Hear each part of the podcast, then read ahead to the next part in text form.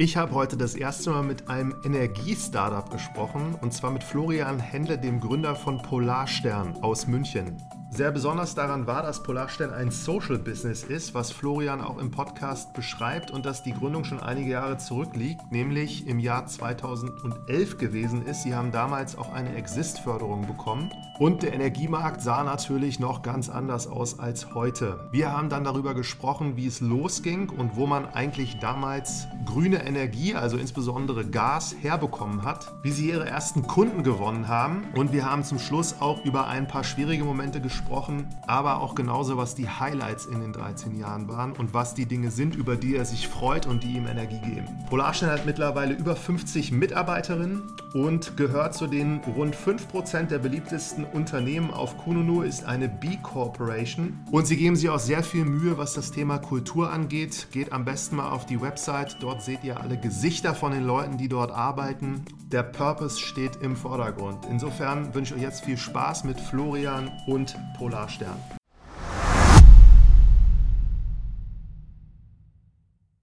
Ich freue mich heute ganz besonders, einen Gast aus München zugeschaltet zu haben und nach sehr langer Zeit jemanden, der sich mit dem Thema Energiewende hervorragend auskennt, nämlich Florian Händle von Polarstern Energie. Hallo Florian. Hallo Martin, grüß dich. Ja, ich freue mich mit dir zu sprechen heute und ähm, ihr habt ein ganz besonderes Thema, seid da auch schon ein bisschen länger, sagen wir es mal so, unterwegs, äh, seit 2009. Ähm, erzähl doch am Anfang mal so in ein paar Sätzen, was ihr genau macht, damit jeder weiß, was hier heute besprochen wird. Also in ganz kurzen Sätzen ist Polarstern ist ein bundesweit tätiger Ökoenergieversorger. Und äh, wir bringen vor allem die Energiewende in den Städten voran, indem wir allen, äh, von den ganz kleinen Haushalten bis zur großen Industrie, äh, Ökostrom ausschließlich und ausschließlich Ökogas aus organischen Reststoffen liefern und auch ja, mit Mieterstrom und Elektromobilität die Wärmewende so insbesondere im Quartier voranbringt. Da bauen wir also auch wirklich Erzeugungsanlagen.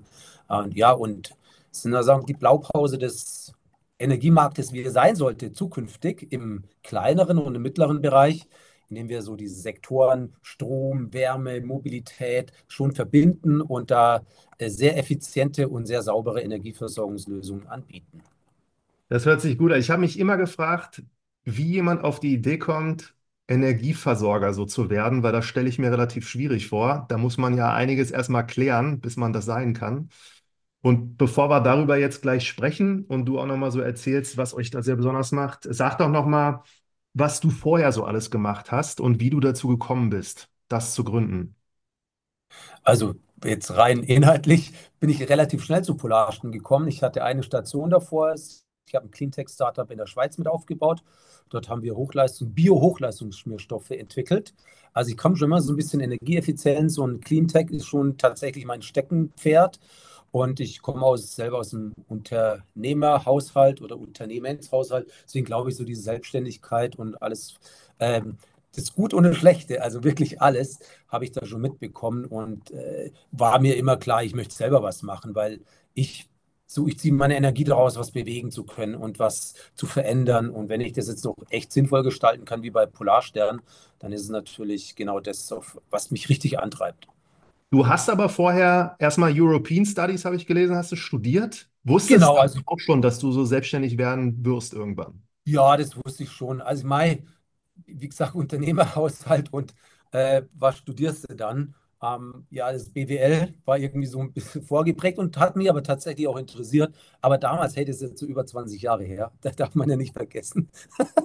ähm, da gab es halt BWL und diese ganzen spezielleren Ausprägungen wie jetzt erneuerbare Management der erneuerbaren Energien oder Social Business oder, oder Social Entrepreneurship oder was weiß ich, was mich jetzt total interessieren also interessiert, ja, mhm. ähm, oder mich damals als Studium interessiert hätte, das gab es damals noch gar nicht. Und sagen wir, eine der fanciesten Ausprägungen war einfach International Business, um so ein bisschen Farbe in das äh, erstmal trockene Geschäft zu bringen. Und deswegen habe ich in Cambridge und in Land, Landshut dann European Business studiert. Fand, es war auch echt cool, war so ein Doppeldiplom mit einem schönen viel Ausland dabei. Ähm, das war mein Ding, aber ich sage mal, konditioniert bin ich da schon sehr klassisch.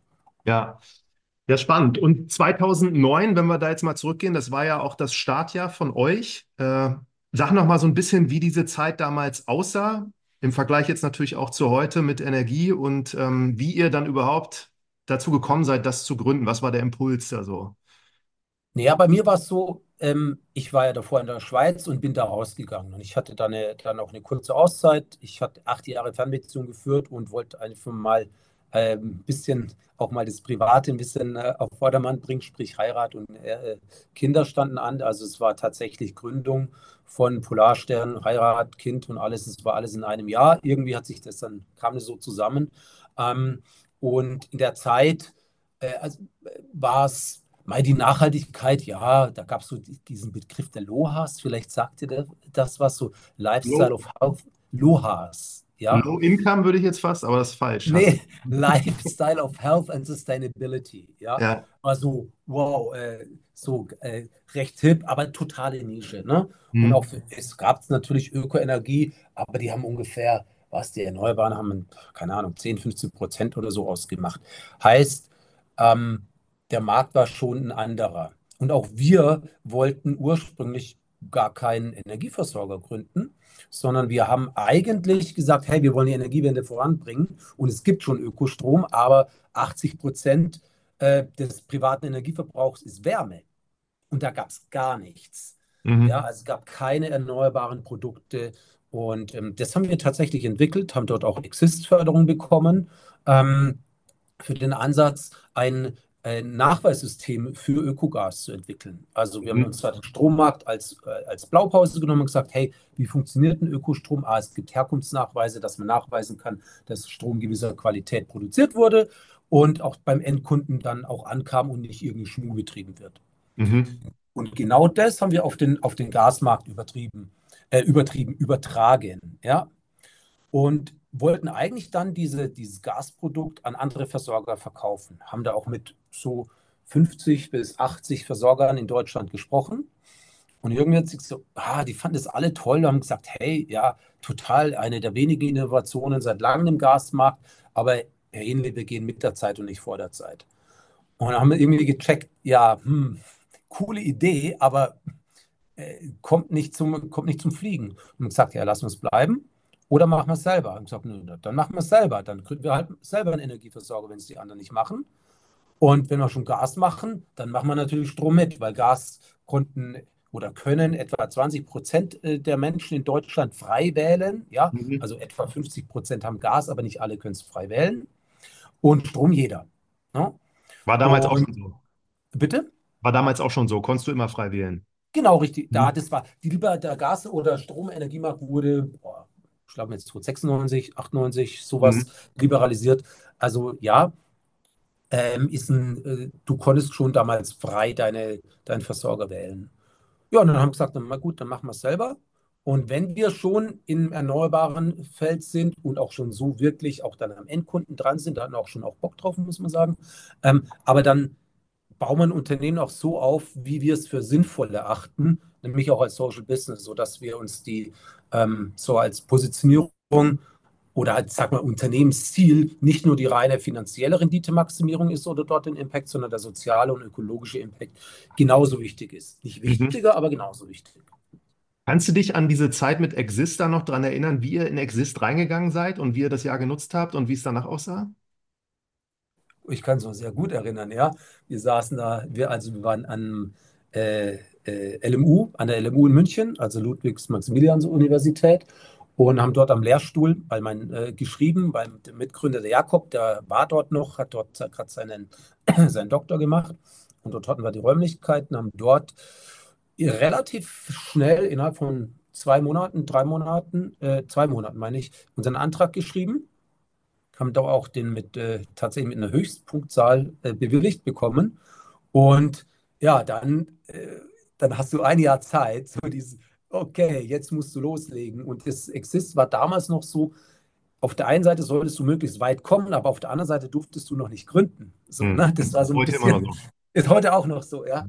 Das war immer so schwierig, weil wir wollten eigentlich ähm, direkt loslegen, durften es aber noch nicht, mussten es immer so ein bisschen aufschieben und haben deswegen ähm, relativ ähm, ja, so, so ein bisschen parallel gearbeitet. Aber es war eine total spannende Zeit. Und dieses Exist hat uns auch extrem viele Türen geöffnet. Ja? Mhm. Zu anderen Unternehmen, zu anderen Stakeholdern, ähm, wo wir ganz viele auch Naturschutzverbände, Greenpeace etc. interviewen konnten, um einfach Input für unser Geschäft zu sammeln. Und am Anfang hattet ihr da Bedenken, dass das Ganze nicht funktioniert? Und wenn ja, was waren da so die größten Bedenken? Mai, die Frage hast du natürlich immer und es ist nicht nur am Anfang, sondern ich glaube, das wird dann so einem, wenn du ein Unternehmen führst, hast du immer in unterschiedlichen Auswirkungen, Prägungen ähm, mal also die Fragen, ja, funktioniert es oder funktioniert es nicht. Ähm, aber du musst halt bereit sein, die gedanklich durchzugehen, was ist denn im Worst Case, wenn es eben nicht funktioniert. Und wenn du dich mit dem Szenario dann abfinden kannst, hm. dann nimmt es auch den Schrecken. Ja, ja, guter Punkt. Und als ihr quasi dann Exist fertig hattet, du hast davor schon so ein bisschen berichtet, äh, wann war der Punkt, wo ihr gesagt habt, ihr macht selber und werdet Energieversorger? War das während Exist, nach Exist? War schon während, also war relativ, relativ zügig. Ja, und wenn man sich so entscheidet, wie wird man ein Energieversorger? Also wo kriegt er die Energie oder wo habt ihr die hergekriegt damals? Wir hatten äh, aus diesen ganzen Exist-Interviews, so quasi für das, also wir haben die Exist-Zeit auch schon genutzt, so ist es ja auch gedacht, ja, ja. Ähm, das Geschäftsmodell weiterzuentwickeln, also alles quasi vorzubereiten. Und da haben wir natürlich schon mit sehr, sehr vielen Leuten aus dem Energiemarkt auch gesprochen und uns da äh, unser Netzwerk tatsächlich aufgebaut, das wir dann hatten, um loslegen zu können. Wer war da zum Beispiel irgendein Akteur, der das dann geliefert hat? Oder von dem ihr das bekommen habt? Also beispielsweise unseren Strom haben wir vom Verbund bekommen, bekommen wir mhm. heute noch. Also eine mhm. langjährige Beziehung. Ähm, also das Deutsche Wasserkraft hier aus Bayern, äh, den wir damals unser Modell ein bisschen gesagt, hey, wir wollen hier einen Öko-Energieversorger, der aber echt wirklich nachhaltig positioniert ist und ein bisschen anders tickt und damals noch halt auch heute noch, glaube ich immer noch, aber halt viel fresher, mit einer anderen Kommunikation, viel direkter und ohne diesen Blabla und ohne angestaubt ähm, anbietet. Und das fanden die toll, das hat die auch fasziniert und war für den rein mengenmäßig war es kein Thema, weil die Mengen, die wir damals hatten, die haben die sowieso gehabt, ja. Mhm. Ähm, und die fanden das tatsächlich interessant und fancy und so war es tatsächlich mit mehreren Partnern, die auch beispielsweise in der Dienstleistung, die ganzen Abwicklungen haben wir nicht alle selber gemacht, sondern mit Dienstleistern gearbeitet. Und ähm, tatsächlich konnten wir alle mit einer ähnlichen Argumentation, die auch echt war, deswegen hat es wahrscheinlich auch funktioniert, überzeugen, nämlich dass wir echt authentisch sind und mit einem anderen Ansatz, progressiveren Ansatz, insbesondere vermarktungskommunikativen Ansatz am Markt ähm, und natürlich Unternehmensphilosophie rangehen. Und das fanden die spannend und ja. Ja. Punkt. Jetzt so 15 Jahre später, die Startups, die heute unterwegs sind, auch gerade bei Exist, die validieren eigentlich ständig so ihre Idee, indem sie da Experimente durchführen. Und du hast so ein bisschen erzählt, ihr habt super viele Interviews geführt. Habt ihr sonst noch irgendwas gemacht, um da eure Idee so zu validieren? Oder das Geschäftsmodell auch? Naja, also das ist ja die Validierung. Wenn ich Interview führe, ich mit unterschiedlichen Stakeholdern, also ich habe ja äh, Interviews geführt mit, mit TÜV, mit äh, Umweltverbänden oder so. Hey, was ist in eurer, aus eurer Warte heraus ein nachhaltiges Produkt? Wie muss es, wie muss das, der Super-Ökostrom gestrickt sein, beispielsweise? Mhm. Ja, so auf der einen Seite. Und auf der anderen Seite sind wir halt schon auch an den ähm, äh, an andere auch äh, Versorger, an andere Partner, an andere Dienstleister herangetreten, hey, was haltet ihr denn davon? Was wir natürlich nicht machen konnten, ist, an unseren tatsächlichen Endkunden und die Endkundin rangehen, weil mit was denn? Ja. ja. Und da haben auch keine Marktanalyse oder Recherche gemacht. Äh, da sind wir mal so, glaube ich, voll ins Risiko gegangen. Was ja da funktioniert hat, aber spannende Frage auch. Ähm, weißt du noch damals, wie jetzt zum Beispiel auch so der, der Preisunterschied da am Anfang war, als ihr dann losgelegt habt gegenüber den üblichen Anbietern von Gas? Naja, beim Gas war schon immer dort, also zu Erdgas mhm. war es schon immer, sagen wir, signifikanter mehr, ja, 10, 20 Prozent etwa.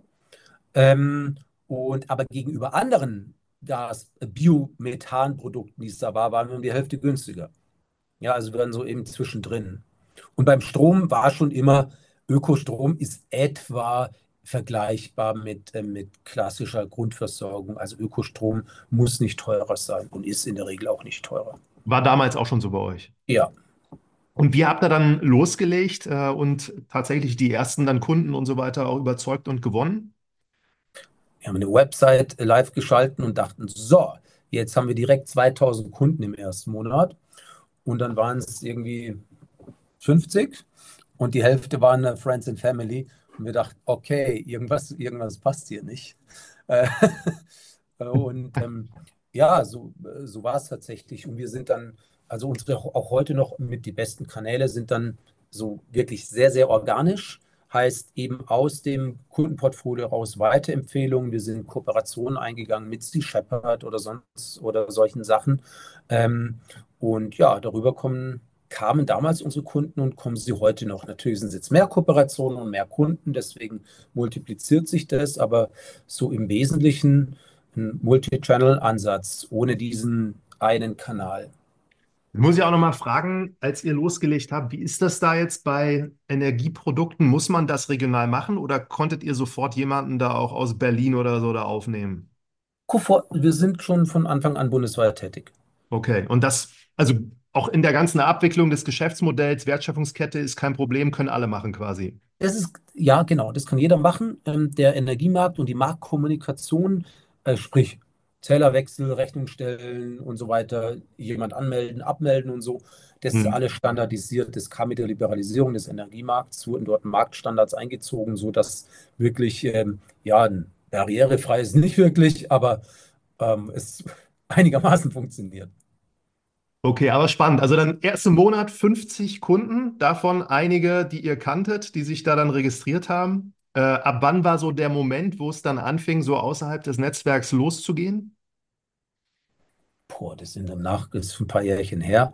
Also hat aber schon so ein, ja, hat schon ein paar Monate gedauert. Wir waren halt wirklich auf jeden Mist dann irgendwo unterwegs und irgendwann hat's, haben wir so die eigene Blase verlassen, aber es hat schon ein paar Monate gedauert. Ja, und du hast jetzt äh, erzählt, ihr habt Partnerschaften da geschlossen. Sea Shepherd, habe ich richtig verstanden, ne? Das sind Ja, dann beispielsweise. Mhm. einfach Organisationen, die ebenfalls so in diesem Thema oder, oder, oder Thema äh, Energie, Klima unterwegs sind und die euch dann empfohlen haben, quasi auch. Genau, richtig. Ja, sehr Ja. spannend. Und also das war dann, jetzt sind wir im Jahr 2010, vermute ich irgendwie gewesen, ne? Ja, äh, ja, nee, da tatsächlich eher so zwölf. Zwölf, Weil, okay. wenn du sagst neun, das ist der, ähm, der ist quasi der Vorläufer von Polarstern, den wir dort gegründet haben. Polarstern wurde 2011 gegründet, dann schlussendlich. Und deswegen jetzt sind wir im Jahr 2012. Da war ja dann auch Fukushima. Da ist nicht 2011 war. Fukushima. Wir Ja. haben nach Fukushima sind wir an den Start gegangen. Leider, wir konnten also diese Welle nicht mitnehmen. Wir haben aber davor angefangen. Also Fukushima war nicht der Auslöser. Mhm. Du meinst damit, wenn Fukushima jetzt äh, gewesen wäre und ihr wärt schon am Markt gewesen, dann wäre es natürlich sehr schnell nach oben gegangen. Genau, das hat uns so ein bisschen Rückenwind gegeben, sicher. Ja, macht, macht total Sinn. Ja, sehr spannend. Und dann ging das weiter. Also habt ihr damals, wie habt ihr das finanziert? Alles so aus eigenen Mitteln oder habt ihr da nochmal irgendwelche Finanzierungsrunden gemacht? Ja, also den Anfang ähm, tatsächlich aus typischen 3F, ja, Mhm. Friends, Fools and Family. Und äh, wir hatten dann sehr schnell aus unserem ja, Partnerkreis einen Business Angel, der auch die größte Summe mitgebracht hat, der dann auch mit uns äh, kooperiert hat, mitgearbeitet hat. Und äh, das hat uns den Start für die ersten so etwa zwei Jahre sowas ermöglicht. Damit kamen wir, und wir haben die bootstrapped, also wirklich sehr, sehr nicht hier äh, irgendwie App-Scaling und äh, gib ihm VC rein, sondern wirklich gebootstrapped. Ähm, und dann hatten wir einen strategischen Investor drin. Dies hat nicht so funktioniert und es war Unternehmen eine, oder wer war's? ja, es war ein Unternehmen, also Mhm. ein, Projektierer aus der erneuerbaren Szene. Das hat nicht so funktioniert. Da gab es, sag mal, sind wir von jeweils von anderen Voraussetzungen oder ähm, Denkweisen herangegangen. Ähm, hat sich aber auch recht schnell herausgestellt, hat uns aber in eine massive Krise geführt, weil der hat die Einlage dann nicht gebracht. Und auf einmal standen wir dann eigentlich ohne Kohle da und mit dem äh, Arsch mehr als über dem Abgrund, um es auf den Punkt zu bringen. Und ja, haben uns auch tatsächlich mit Insolvenzgedanken nicht nur rumgetragen, sondern auch schon äh, geschaut. Da musst du aufpassen, dass du nicht deine, bist du sehr schnell in der Insolvenzverschleppung drin. Also wir haben uns wirklich sehr, sehr ernsthaft, da ging es ein paar Tage, Mhm. damit beschäftigt. Ähm, haben dann glücklicherweise einen Deal gefunden und ähm, mit denen haben gesagt, hey, pass mal auf, wenn es uns gelingt, innerhalb von einer wenigen Wochen äh, Investor zu finden, der, weil zusammen, der ähm, 500.000 Euro mitbringt, dann äh, übernehmen wir deine Anteile und der Laden gehört wieder ganz uns. Gelingt uns es nicht, bekommst du unsere Anteile und der Laden gehört ganz dir. Interessant. Also das können wir vielleicht später nochmal thematisieren bei den Fragen der schwierigen Momente.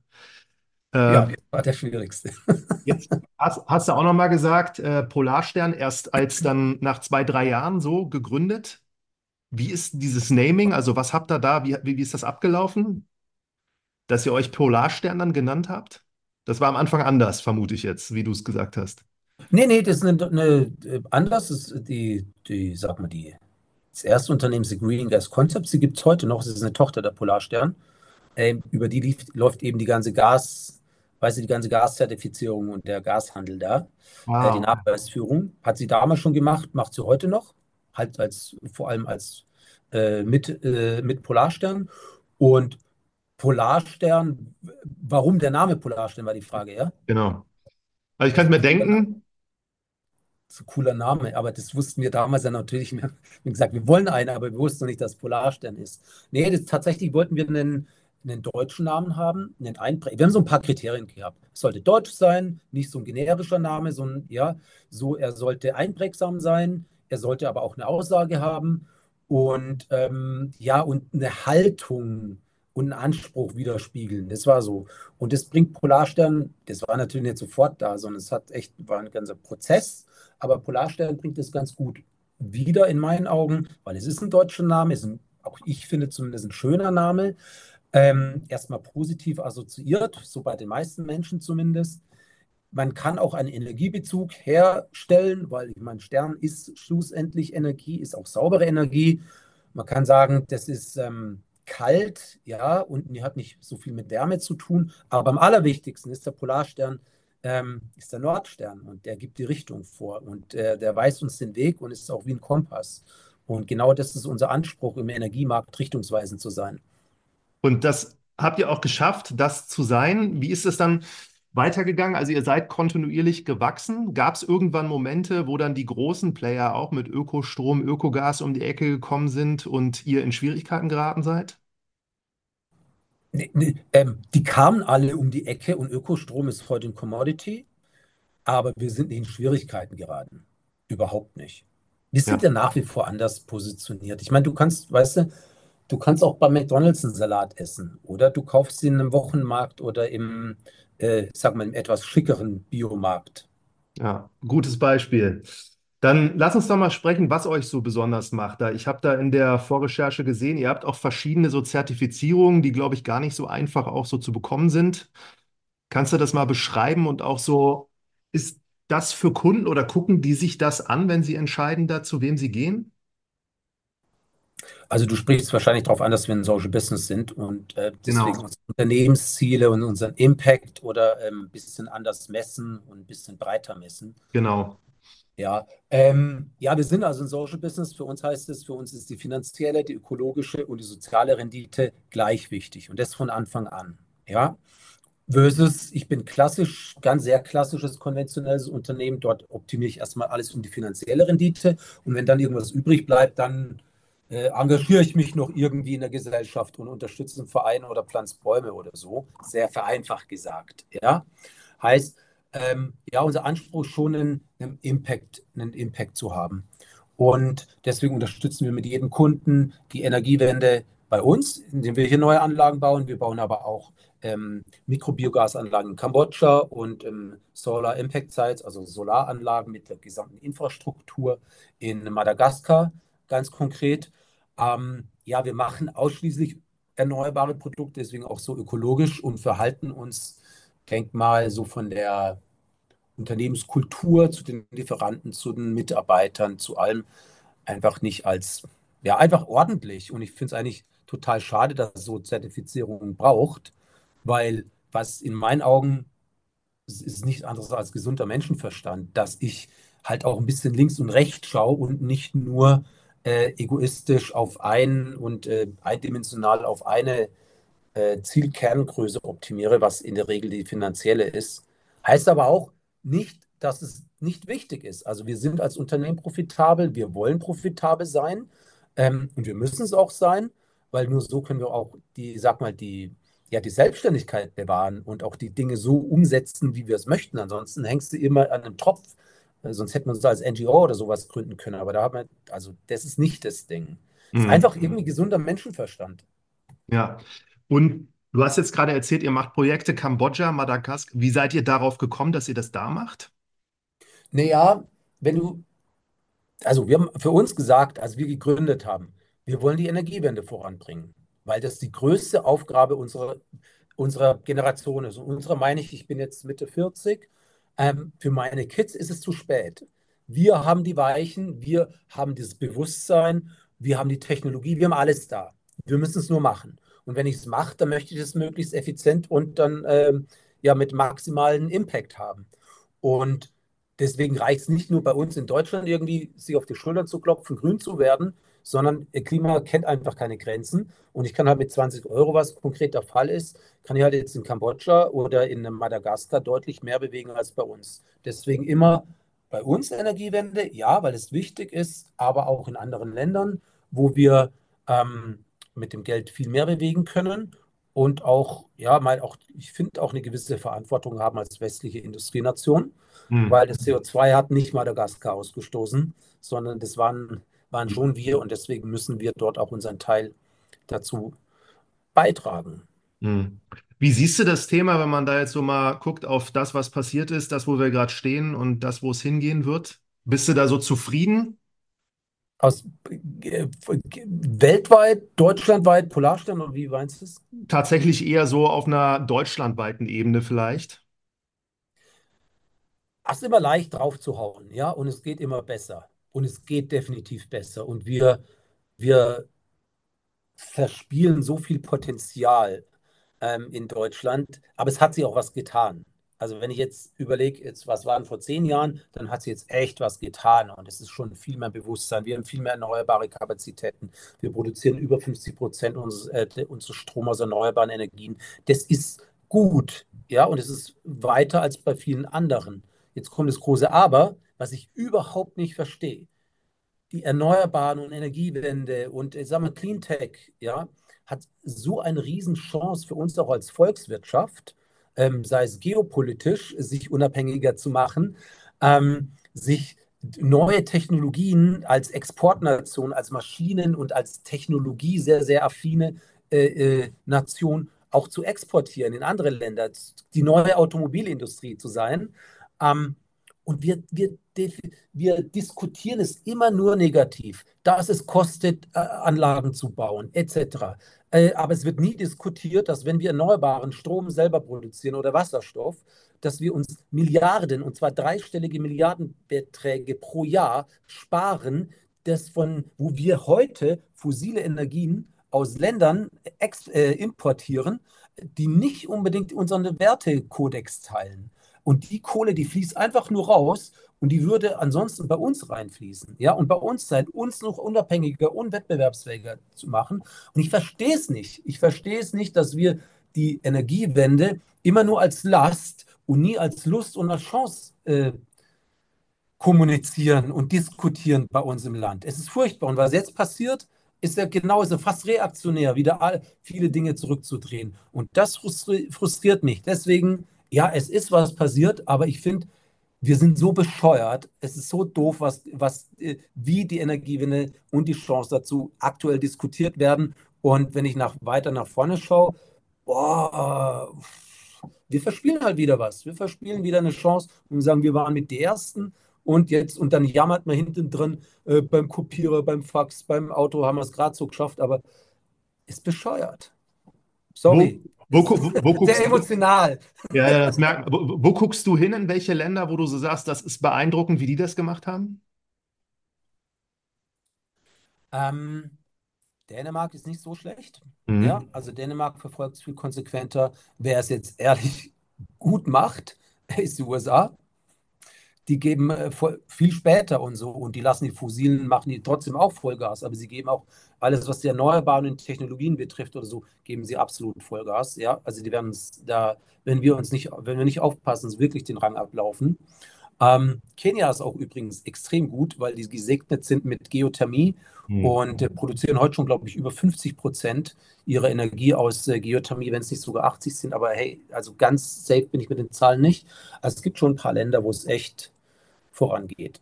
Ja, ich bin auch durch Dänemark gefahren, kürzlich mal so und auch so langsam da durchgefahren und es war unglaublich, wie viele Elektroautos man da gesehen hat an jeder Ecke. Ich kenne jetzt die Zahl nicht, wie viel Prozent die jetzt haben im Vergleich zu allen anderen, aber das hatte man da schon gesehen, dass äh, die da echt ganz, ganz vorn dabei sind. Dann lass uns doch noch mal sprechen. Also ihr seid jetzt, wie viel habt ihr jetzt als Kunden so insgesamt, die ihr beliefert? Wir sind im mittleren fünfstelligen Bereich. Und kannst ja auch noch mal sagen, wenn ihr das gleich deutschlandweit machen konntet, wo waren die Leute, die wirklich aus so Umweltperspektive Vorreiter sind, in welchen Bundesländern? Naja, das gar nicht weniger ist Bundesland getrieben, also ein bisschen schon, ja, Bayern, Baden-Württemberg, Berlin und äh, Nordrhein-Westfalen, wenn du so, so möchtest. Aber vor allem, ja, wir haben schon eher tendenziell eher urbane Kundschaft. Ja, und jetzt, ich meine, Bayern hat ja auch mit diesem, Bayern ist ja immer so ein bisschen anders, so als äh, Bundesland, als jetzt die anderen, die es da so gibt. Aber äh, insgesamt sind die Mehrzahl eurer Kunden, weil ihr in München sitzt, da auch in Bayern oder kommen die woanders her? Nee, ist eigentlich gut verteilt. Wenn du so die zehn größten deutschen Städte nimmst, ist es nicht so schlecht. Spannend. Und ich habe gelesen, ihr habt jetzt da zwischen 50 bis 70 Mitarbeiterinnen. Wir sind knapp über 70, ja. Was, wa, was machen die da alle bei euch? Also wenn man das mal so auf Abteilungen so verteilt, wo habt ihr die meisten? Was machen die? Also die Reihen von den Headcount ähm, haben wir die meisten bei uns in der, sagen wir, Mieterstrom, dezentralen Versor Versorgungslösungen.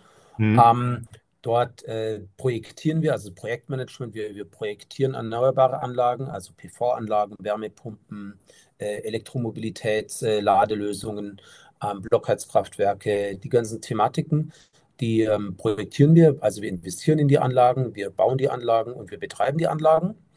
Ähm, also das ist eins. Wir sind da auch äh, äh, tatsächlich sogar ein Handwerksbetrieb. Also wir haben eine Elektromeisterin, äh, zwei Elektromeister, die die Anlagen auch installieren, natürlich warten, betreiben. Ähm, das sind so ja, knapp 20 Leute insgesamt in der Abteilung. Und ähm, dann haben wir auch eine relativ starke Marketing-, Kommunikationsabteilung, Kundenservice und dann die ganzen Vertrieb, ähm, Key Account für ja, äh, also äh, größere Kunden und dann die klass klassische Admin, Finance, Buchhaltung äh, etc. Ja, sehr spannend. Und wenn man euch jetzt vergleicht mit allen anderen Stromanbietern, also ich habe immer so gelernt und sehe das auch so ein bisschen an mir, also auch Ökostrom, aber so Strom ist ersetzbar als Produkt. Und ähm, eigentlich egal, ob du das jetzt von dem Unternehmen kriegst oder von dem Unternehmen, was würdest du sagen, differenziert euch nochmal so in der Art und Weise von allen anderen, die es gibt, auch vielleicht die sehr ähnlich sind? Ähm, dass wir wirklich Ökostrom und genauso das gleiche für Gas, aber es ist einfach halt dann bei einem Produkt zu bleiben, ähm, anbieten. Hm. Heißt, bei uns, wenn du Ökostrom beziehst, beziehst du nicht nur einfach Ökostrom, sondern du weißt auch, dass du den Ausbau der erneuerbaren Energien maximal unterstützt. Ne? Das heißt, wir investieren 1 Cent die Kilowattstunde in den Ausbau der erneuerbaren Energien bei uns hier in Deutschland und für dich 20 Euro pro Jahr auch in den Ausbau der erneuerbaren Energien plus den ganzen positiven Kreislauf, der mit angestoßen wird in äh, Kambodscha und Madagaskar. Also sag mal, dieser äh, der Effekt, der, äh, der ist bei uns schon maximiert, ja, im Vergleich zu anderen Versorgern. Und das ist aber erstmal so die Produktseite, ja. Und die andere, die andere Seite, die ich finde genauso wichtig ist, man entscheidet sich ja nicht nur für ein Produkt, sondern auch immer auch für ein Unternehmen. Viel nicht so bewusst, aber man sollte sich viel mehr bewusst machen. Ja, und viele Leute unterscheiden sich, äh, unterscheiden, ja, entscheiden sich auch für Polarstern, weil wir eben als Unternehmen anders ticken, für andere Werte stehen, äh, die, für die Art der Kommunikation, wie direkt, wie authentisch wir da sind. Und ähm, das ist, finde ich, auch immer noch extrem wichtig, ob ich mich jetzt für ein konsequent nachhaltiges und äh, ja sehr recht transparentes Unternehmen entscheide oder für irgendein äh, Side-Produkt von einem großen Konzern beispielsweise. Ja. Sehr spannend. Dann würde ich dich gerne noch mal fragen, so rückblickend auf diese jetzt 15 Jahre, du hast vorhin schon erzählt, durch diese Kooperation oder diese Investmentzusage, die ihr hattet, die dann doch irgendwie nicht geklappt hat, gab es ein paar schwierige Momente. Auch einmal da vorhin, was du meintest mit Insolvenz, stand irgendwie so kurz bevor. Was waren denn für dich so die ein, zwei wirklich allerschwersten Momente, wo du dir auch nicht so sicher warst, was mache ich da jetzt oder was machen wir da jetzt? Naja, also sag mal, man muss da so ein bisschen unterscheiden, oder ich unterscheide da ganz gern. Das eine so, was ist existenziell? Das war das, was ich am Anfang meinte, wo eben keine Kohle äh, mehr da war und wir dann alles auf eine Karte gesetzt haben und es auch glücklicherweise auch geschafft haben, offensichtlich, sonst würden wir uns nicht unterhalten. Das war mal das Existenziellste. Ja, und die meisten machen das mal äh, durch, so zumindest von den Leuten, die ich kenne. Hm. Ähm, gehört, äh, gehört fast dazu. Und Mai, und dann gibt es schon immer, wie jede Phase bringt ihre eigenen Krisen mit. Ne? Anfangs ist, kriegst du genug Kunden, hast du genug Geld da, dann irgendwann bist du profitabel, was wunderbar ist.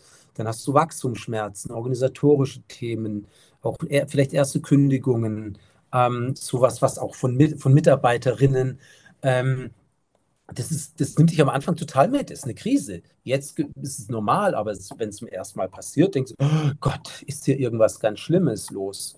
Ähm, dann ist leider jetzt dann vor, ja, schlussendlich letztes Jahr mein äh, Mitgründer, der Simon, mit aus, äh, äh, ausgestiegen und ähm, macht, macht jetzt was anderes. Das ist auch nochmal, das wirbelt auch so ein Laden total durcheinander. Und so bringen so Sachen ja, sag mal, jede Größe ihre eigenen Herausforderungen. Kannst du da Tipps an jüngere Leute so weitergeben, die solche Situationen das erste Mal durchmachen, wie man damit am besten klarkommt? Ja, ich glaube, du brauchst eine Kerneigenschaft, äh, ja, das ist eine gewisse Resilienz. Und zwar ohne betriebsblind zu sein. So, und das ist ein, finde ich, ein relativ schmaler Grad. Auf der einen Seite an seinem Ding festzuhalten und nicht von äh, zu viel nach außen zu hören und gleichzeitig genug zu reflektieren und auch äh, trotzdem die Einflüsse von außen aufzunehmen, aber die richtig zu filtern. Ja, und das ist in meinen Augen sau, sau wichtig, weil du wirst immer, es funktioniert, es ist nichts alles so geradlinig und es funktioniert nicht geradlinig und du wirst immer was zwischen die Beine kriegen. Es gibt immer jemand, der irgendwas besser macht oder irgendwas besser weiß oder so. Und am wichtigsten ist sein Ding zu machen, weil man da wo du wirklich dahinter stehst, wenn, weil dann hast du genug auch intrinsisches Feuer, um auch durch die, auch durch schwere Zeiten durchzugehen und gleichzeitig auch zu wissen, hey, wann ist mein Ding vielleicht falsch? Und du wirst immer wieder, und je mehr, je größer es ist und je mehr Verantwortung du hast, desto mehr, sorry, Scheiße poppt auf deinem Tisch auf. Weil das, was gut läuft, ist dann bei anderen Leuten oder Abteilungen oder sowas äh, organisiert. Sprich, es sind nicht nur so tolle Sachen und man beschäftigt sich mit der Zeit immer mit immer weniger eigentlich dem, dem Kernprodukt oder sowas oder dem Grund, warum man mal so einen Laden gegründet hat und hat immer mehr, ist fast mehr auch äh, an, extern gesteuert. Und es gehört dazu und diese Resilienz und dann auch durchzusteigen und auch die Chancen zu sehen, ich glaube, das brauchst du. Ja, glaube ich, ein sehr guter Tipp, wichtige Eigenschaft.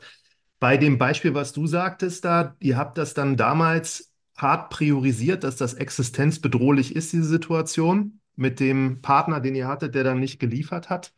Wie kann man sich das vorstellen? Also habt ihr dann alle Hebel in Bewegung gesetzt und versucht, Investoren zu finden über Kontaktnetzwerk etc. Oder wie ist das dann gelaufen? Ja, genau so. Ja, und Genau so. in letzter Minute oder so quasi so fünf vor zwölf? Ja, zwei vor zwölf. Ja, wir haben es dann tatsächlich geschafft, eine äh, Business Angel zu finden, der im Wesentlichen uns ein, ähm, ja, Nachrangdarlehen auf unsere Nasen gegeben hat, weil uns äh, einfach an uns geglaubt hat. Und wir haben es auch mehr als zurückgezahlt. Insofern glaube ich, das war cool und so ein bisschen mehr Risiko in der gesamten äh, deutschen Wirtschaft und der Szene, glaube ich, würde gut tun für Gründungen. Auch nochmal als kleiner Appell. Die meisten meinen es ehrlich, ja. Good point, good point. Dann sag noch mal die besten Momente. Was waren die, wo du sagst, das war so dein Highlight oder deine Highlights?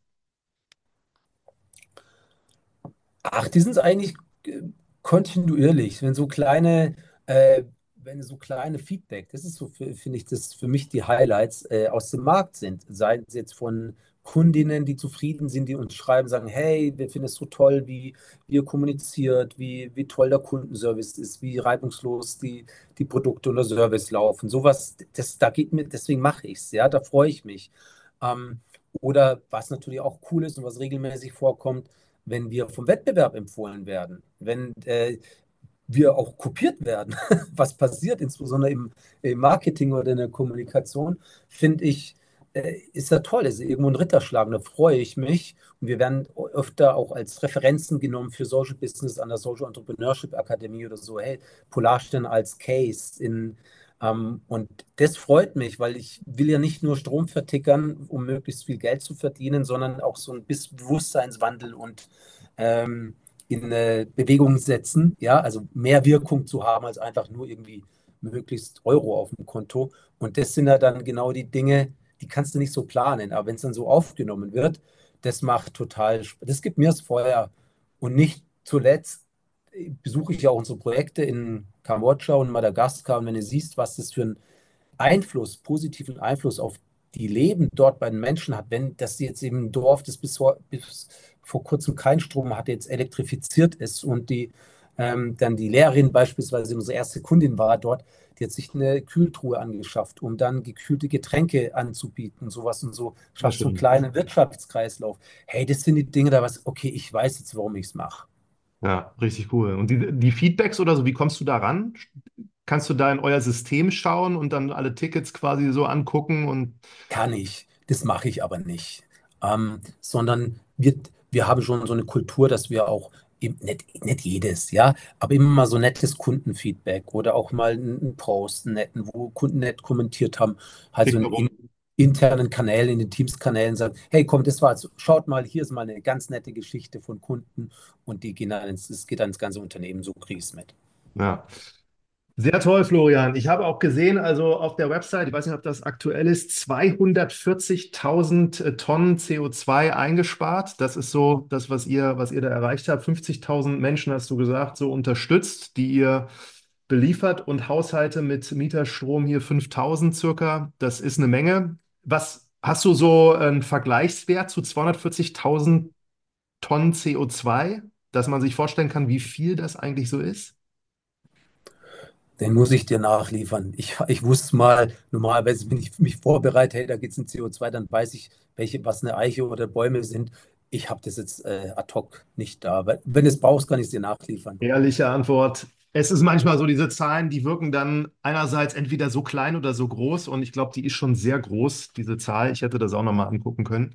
Das ist ordentlich. Das ja. ist wirklich, das ist ordentlich und die Zahlen, die sind ja auch jetzt, nicht, du musst ja immer sicher sein, dass die auch wirklich stimmen. Das heißt, es sind immer ein bisschen ältere Zahlen auf der Website als in aktuelles im Mieterstrom sind es eher, sind es ein paar tausend mehr beispielsweise ähm, und auch mit dem CO2. Aber das ist schon ordentlich. Ja. Und Letzte Frage nochmal so mit Gründen heute. Also du hast vor 15 Jahren diesen, diesen Schritt gemacht. Wenn du jetzt heute so die ganzen Gründer und Startups in München und Umgebung siehst, wie hat sich das verändert, deiner Meinung nach? Ich bin gar nicht mehr so intensiv in der, wenn du so möchtest, in der Szene drin. Ja, ich habe einfach keine Zeit, in die zu den ganzen äh, Netzwerkveranstaltungen oder so zu gehen. Ist auch gar nicht so mein Ding, wenn ich ehrlich bin. Ähm, Deswegen kann ich es dir nicht 100% sagen. Ich habe aber schon den Eindruck, was ich, was ich gespiegelt bekomme, dass das Umfeld etwas leichter ist. Also auch Startups und dass es auch funktioniert und so. Das ist schon noch mehr auch in der Gesellschaft und in der, in der Szene angekommen. Da bist du nicht mehr so der totale Exot. Also ich habe, und es gibt zum Beispiel ganz coole, echt gute ähm, Programme hier in München oder auch Institutionen wie das Unternehmertum, der TUM, äh, der TUM hier in München, was wirklich, was ein totaler Hotspot ist für Gründungen, auch sehr erfolgreiche Gründungen über Flixbus, über Lilium, äh, Polarstern gehört auch dazu, ja, Landwärme, das sind echt große Unternehmen, Personio, ja, große Unternehmen, alles so dieses Unternehmertum CDTM, beispielsweise München, hervorgegangen. Das sind echt gute, also München ist so ein bisschen der, die kleine Schwester von Berlin, aber tatsächlich mit fast größerem, ja, Impact weiß ich jetzt nicht größer, aber das hier schon relativ gut, das äh, ganze Umfeld. Es hat auch Geld da, ne? Ja, absolut.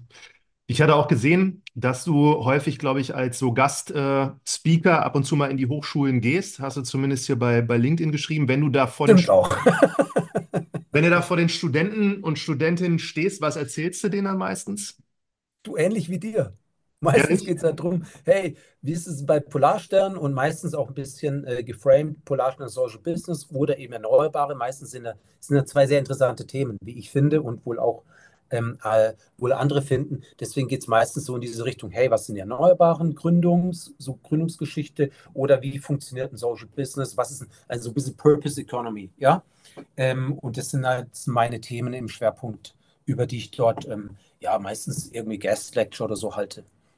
Wenn du gesund bleibst, ist die Wahrscheinlichkeit hoch, dass du in zehn Jahren immer noch als quasi Geschäftsführer hier Polarstern Energie nach vorne treibst oder hast du noch irgendwann später andere Pläne? Nee, die Frage, mit der bin ich ja oft konfrontiert. Ne? Also, weil wir bekommen ja schon auch Angebote für Übernahmen oder Beteiligungen oder sowas. Ähm, oder ich werde einfach gefragt. Und ich mache ja das Ding nicht wegen Exit. Also, das ist nicht mein Antrieb. Ich will ja die Energiewende voranbringen. Und wenn ich mir die Frage stelle, hey, kriegst du einen schönen Batzen Geld aufs Konto, was mache ich denn dann? Dann mache ich wieder das Gleiche. Ich bin wieder im gleichen Bereich, weil Energie ist einfach das Thema mit dem größten Hebel. Ich habe Bocken und selber was zu machen. Ich bin kein Berater. Ich sehe mich auch nicht jetzt irgendwie so primär als Investor. Ich will ja aktiv was machen. Deswegen ja, du siehst mich in zehn Jahren noch bei Polarstern. Gute Aussage. Und so habe ich hier auch wahrgenommen hier in den letzten 40, 40, 45 Minuten, dass ihr das aus anderen oder dass du das aus anderen Gründen auch gestartet hast, als das vielleicht ein paar andere Startups so tun. Ähm, weil du da von vornherein schon überzeugt warst, äh, mit deinen zwei Mitgründern, über die wir jetzt leider nicht so gesprochen haben, aber dass ihr da etwas äh, mit Purpose halt macht. Korrekt. Ja. Dank dir sehr fürs Gespräch und euch weiterhin alles, alles Gute. Martin, dank dir. Ciao.